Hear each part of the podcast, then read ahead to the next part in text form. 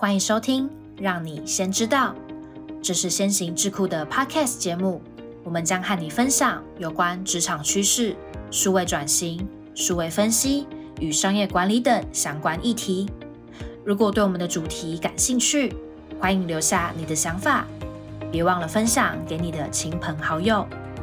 请戴好你的耳机，我们的节目即将开始。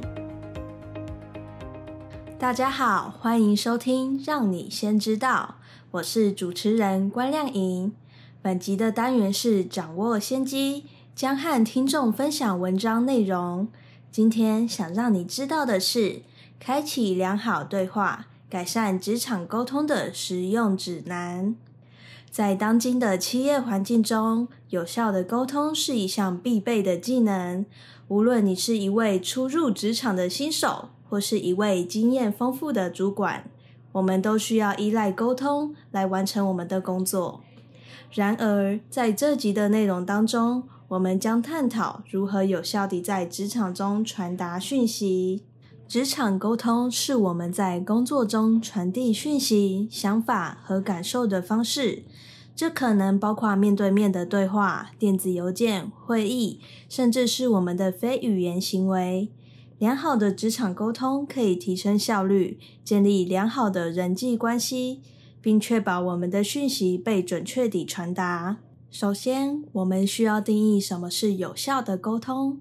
有效的沟通不仅仅是讲话的技巧，而是一种让对方理解和接受你的观点的能力。这需要说话者清楚地表达自己的想法，同时也要愿意聆听对方的反馈。你的讯息必须清晰易懂，避免含糊不清或难以理解的语言。以及冗长的语句和不必要的详细资讯。你的讯息必须与对方有关，并能解决对方的问题或需求。尊重对方的观点和感受，避免冒犯或侮辱对方。此外，关于沟通的技巧，聆听不只是等待你的回合说话，而是真正理解对方的讯息和感受。主动聆听可以让你更有效地回应对方的需求和问题。我们的身体语言和语调可以传达大量的讯息。注意你的非语言沟通，确保它与你的言语讯息一致。提问是获取资讯和建立理解的重要工具。开发性的问题可以鼓励对方分享更多的资讯和观点。提供和接受反馈是沟通的一部分。有效的反馈可以帮助我们学习和成长。然而，职场沟通也有其挑战。我们都知道，在实际的工作中，有效的沟通并不容易。